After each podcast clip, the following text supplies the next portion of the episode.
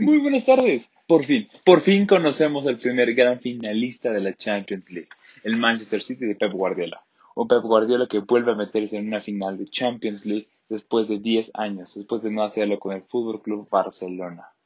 Para mí el encuentro ha sido una de las mejores llaves que hemos visto en las últimas temporadas de Champions. La temporada pasada fue una temporada muy atípica debido a todo lo que pasó, debido a que no había gente en los estadios. Pero en esta ocasión el Manchester City se ha consagrado, ha logrado por fin concretar su proyecto, se ha solventado defensivamente y ha logrado su gran objetivo, que es llegar a la final de la UEFA Champions League. Se va a enfrentar al Chelsea o al Real Madrid, espera de ver lo que ocurre el día de mañana. Pero bueno, para mí el partido tiene un par de claves. El, primer punto fue con el Paris Saint Germain, que allá en el Parque de los Príncipes logró vapulear, hizo menos, achicó por completo al, equipo de Pep Guardiola. Un equipo de Pep Guardiola que nunca se había visto tan ah, menospreciado o tan eh, inferior a su rival, pero de que el Paris Saint Germain logró sacarle una muy buena ventaja en, lo táctico desde el primer tiempo pero que no se pudo solventar y que no pudo sacar una buena renta eh, con un resultado de un, gol por cero, un 1 a 0 que realmente no, no magnificaba todo lo que había hecho el PSG. De ahí el segundo tiempo, creo que el error del PSG eh, en el partido de ida fue echarse hacia atrás con todo Neymar y Kylian Mbappé. Creo que si el, Rema, el, si el Paris Germain iba a apostar al contragolpe, no podía hacer ni Kylian Mbappé ni Neymar atrás. Creo que eran, ah, creo que eran dos armas letales que tenían que estar el medio, en el medio campo, por lo menos cerca de la media luna, para poder correr al espacio. Entonces, esta, ese error de Pochettino fue lo que le dio pie, le dio la certeza a Guardiola de empezar a lanzar al equipo. Es cierto, lo que le hacía falta al equipo de Manchester City era un 9, porque muchas ocasiones, muchas veces vimos de que el balón estaba ahí eh, muerto en el área y no había quien lo rematara, no había quien lo fuera a buscar.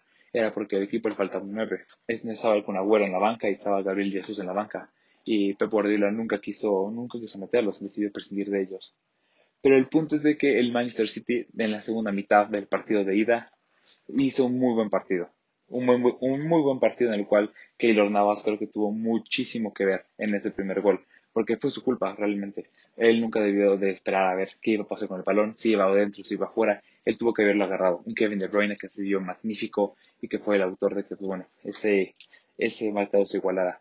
Después, pasado el tiempo, el Manchester City fue agarrando superioridad, fue dándole la vuelta al plato al Manchester, al PSG, perdón, en el partido de ida con dos goles por uno. Un 2-1 que iba a ser muy complicado tratar de remontarle a un equipo de Pep Guardiola que en el papel todo el mundo pensaba de que Pep iba a tener el balón, iba a estar tocando por todos lados y un PSG que bueno iba a tener a dos armas importantes como era Kylian Mbappé y Neymar y Di María, tal vez iba a meter a Icardi, a Moise tenía también a Ferrati, jugadores en ofensiva que eran realmente peligrosos. Lo que no contaba el equipo de Pochettino era de que el fin de semana se iba a, no a lesionar, pero iba a tener un golpe importante el papel, que lo ponía en duda de cara al juego, de cara a la vuelta de, de Pep Guardiola. Después en el partido de vuelta fue un, un Paris Germain el cual se lanzó, se aventuró hacia adelante, quiso intentar ah, meter los goles sin Kylian Mbappé por el golpe que te digo. Creo que esa fue una clave, no que ir en Mbappé. Es cierto, el único que sabía cómo estaba era Pochettino. Si no lo puso Pochettino es porque ni siquiera llegaba a un 80%. A lo mejor estaba mal Kylian Mbappé, luego hacía frío, estaba nevando. Entonces, bueno, los golpes musculares se resienten más y eso fue el frío.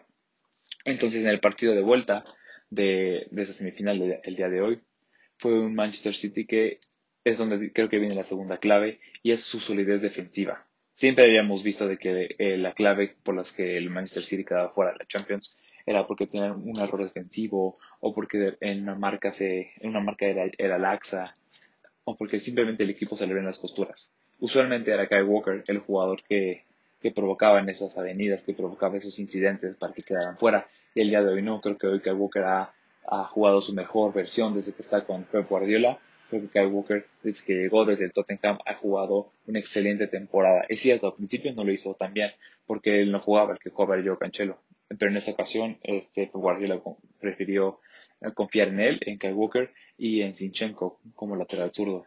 El primer gol viene de una jugada totalmente de Guardiola, en la cual todo el mundo empieza a tocar la bola, la pelota llega hasta el, hasta el portero, y eso lo que hace es manda un balón largo, un balonazo, buscando a este que era el lateral zurdo, y bueno, este mete un pase buscando a Kevin De Bruyne, el cual se ve rematado en la defensa. Luego llega Riyad Mahrez y mete el 1 por 0, que en el global significaba el 3 por 1. Creo que ese gol que marcó Riyad Mahrez, que por cierto se vuelve en el argelino con más goles en toda la Champions League, creo que ese gol es el que finiquita por completo las esperanzas del PSG. Un PSG que es cierto que pudo haber salido o que pues, se, podía, se podía haber planteado todavía un mejor escenario de cara a lo que iba a ser el segundo tiempo, pero no te dejaba esta sensación, no te dejaba estas ganas de que el equipo pudiese pudiese mejorar, que el equipo pudiese ir hacia el frente en busca de meter más goles, porque a lo que necesitaba en aquel entonces seguían ahora eran tres goles. No, dos, ocupaba mínimo dos. Pero realmente era un conjunto de que no, no parecía que iba a tener la certeza o que no iba a tener las ganas de poder lanzarse al frente. Entonces, en el segundo tiempo, bueno, uno se hubiera esperado que entrara Kylian Mbappé, pero la verdad es que no lo hizo. Un segundo tiempo fue en el cual ahora se invirtieron los roles. Exactamente es lo que te quiero decir. Por ahí pasa otra clave de, de la llave. Y es de que Pep Guardiola, debido a que su equipo ya no puede eh, ir, ir, hacia el frente y tener la bola, ahora tiene que empezar a hacer algo que nunca lo había hecho, que era irse hacia atrás. Si uno piensa o si uno ve que Pep Guardiola, un equipo de Pep Guardiola, se está yendo hacia atrás, es porque van a perder o porque realmente tienen todo cuesta arriba y realmente no. El Paris Saint Germain eh, fue hacia el frente y eh, eh, tuvo que someter al Manchester City, lo tuvo que meter en su área, lo tuvo que meter en su área defensiva. El City tuvo que agruparse por bloques para por lo menos cerrar espacios e impedir que Neymar pudiera encontrarlos. Porque es cierto, Neymar siempre recibía el balón, y, pero lo que no tenía era espacios, no tenía con quién tocar, no tenía un socio. Creo que a él le faltaba Kylian Mbappé. Luego Mauri Cardi, que bueno, sigo sin entender cuál es la, la verdadera razón de que lo pongan de inicio. Creo que Moise hubiese jugado mejor que él. Cuando se cantó por Mauricardi, Mauricardi que te digo, pasó desapercibido. Creo que ni siquiera fue eh, importante, fue trascendente en el conjunto. Lo que es cierto y es que antes el Manchester City lo que carecía en los eliminatorios era de suerte. Y hoy la suerte estuvo de su lado. Primero porque Mbappé no estuvo. Y eso en el City no tuvo nada que ver. Ellos no tuvieron nada que ver con su selección. Lo que sí tuvieron que ver fue en, ese, en esa jugada en la que eh, el portero, Edson Morales, se equivoca y se la pasa y se la da de espaldas a este jugador portugués, Bernardo Silva. Cuando Bernardo Silva la recibe de espaldas y Angelito de María se la recupera y le tira y pasa por un costado del, del poste, creo que ese tipo de jugadas, ese tipo de suerte que antes el, el Manchester City no tenía, fue la que obtuvo. Además de que tuvo una buena solvencia defensiva. Y ese es otro punto que también quiero tocar. La dupla de centrales. El equipo de Guardiola se había caracterizado todos los últimos cinco años desde que llegó al Manchester City en gastar millones y millones en centrales. Gastó millones en John Stones, creo, y gastó 70 millones en Rubén Díaz. Dos jugadores centrales, dos jóvenes, jugadores jóvenes, uno portugués, otro inglés, que realmente le están brindando esa solidez defensiva que tanto necesitaba el Manchester City. Creo que es un conjunto que ha, conseguido una dupla centrales muy buena, muy efectiva, la verdad, porque estuvieron muchísimos partidos en la Premier League sin recibir un solo gol. Entonces, esta misma, esta misma defensa es la que hoy puede, es la que hoy es la base, es la base defensiva para que el Manchester City pueda avanzar a la final. La verdad, si tuviste el partido, viste que Rubén Díaz y John Stones se multiplicaron, se triplicaron por todo el área. Cualquier balón que eh, estaba rebotado en la defensa le pegaba a alguno de ellos dos. Cualquier balón que era rebotado, por ejemplo los de Neymar, que tanto recortaba, que tanto metía, siempre acababan pegando en la barrera de alguien. Y era justamente una barrida por parte de, John Stones o una barrida por parte de, Rubén Díaz. Ambos jugadores centrales tuvieron un partidazo digno, muy digno de una semifinal de Champions. Del otro lado, es un conjunto del Paris Germain que ha gastado millones en traer a, puros jugadores en ofensiva bueno, más el, ejemplo es Neymar y Kylian Mbappé. Y la suerte que tiene de momento el PSG es de que nunca ha contado con ambos, nunca ha contado ni con Neymar ni con Kylian Mbappé, eh, conjuntos en instancias importantes. La temporada pasada que lograron meterse hasta la final, eh, estaban los dos y un Neymar que bueno venía renqueante, venía de una, de una lesión, pero estaban los dos, al final de cuentas estaban los dos. Este, dicho por esto, porque bueno, si te, si te acuerdas, en el partido contra el Bayern Múnich, son los dos justamente, Neymar y Kylian Mbappé, los que dan un partidazo y los que logran eliminar a un conjunto tan poderoso como es el Bayern Múnich. En la de Barcelona no, en Barcelona solamente estuvo Kylian Mbappé, pero todo lo dejaron resuelto desde el partido de ida.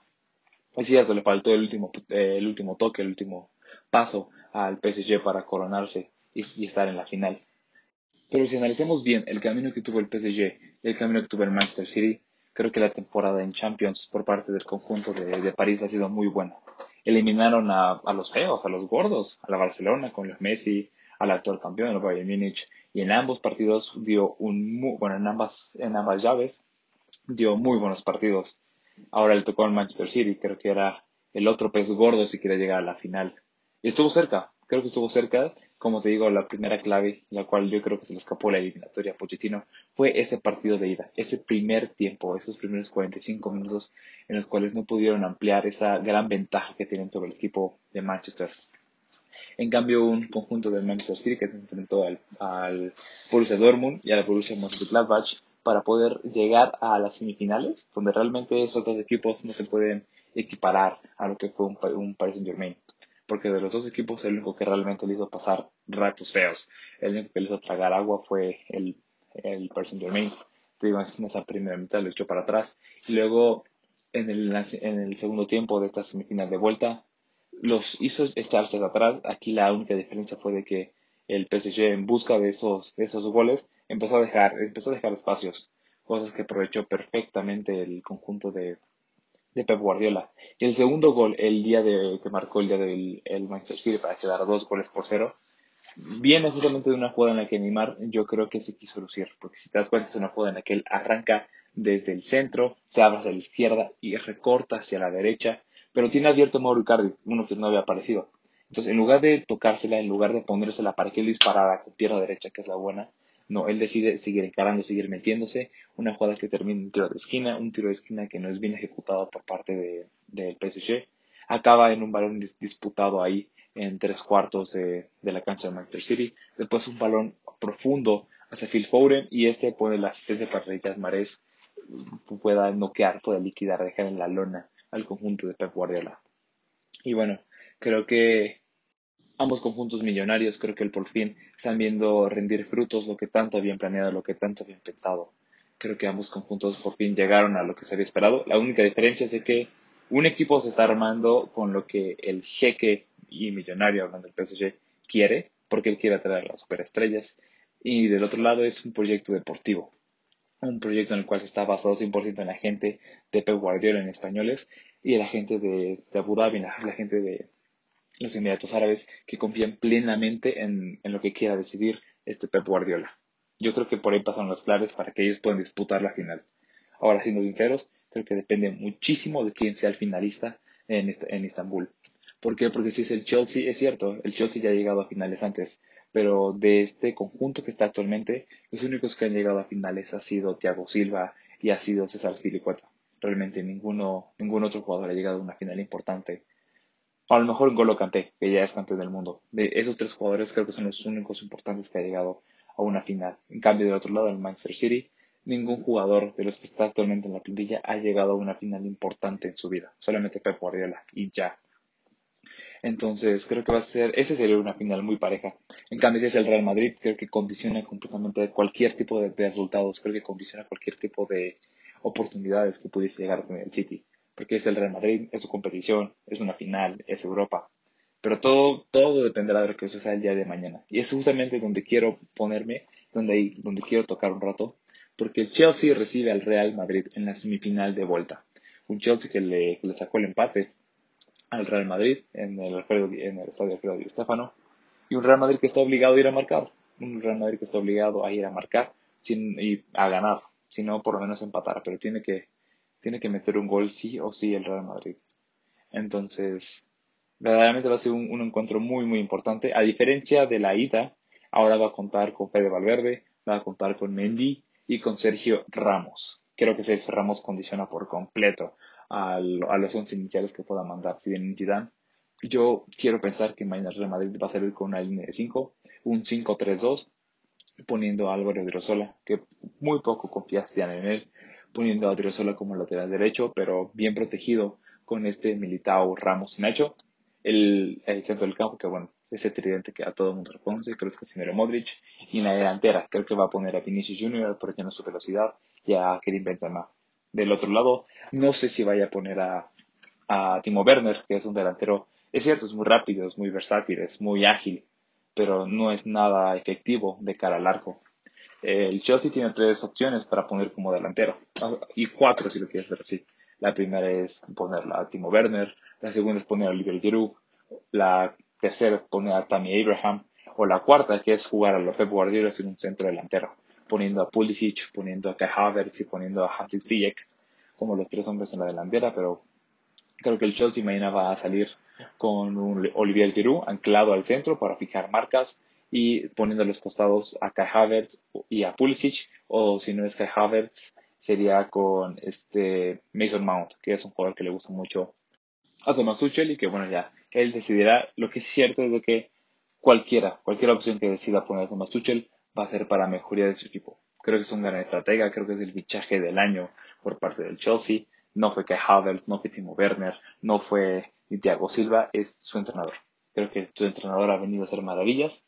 Y bueno, antes que nada, esto ha sido todo por hoy. te espero mañana para hablar de la segunda semifinal, conocer quién va a ser el equipo que va a enfrentar a Pep Guardiola en la final. Muchas gracias.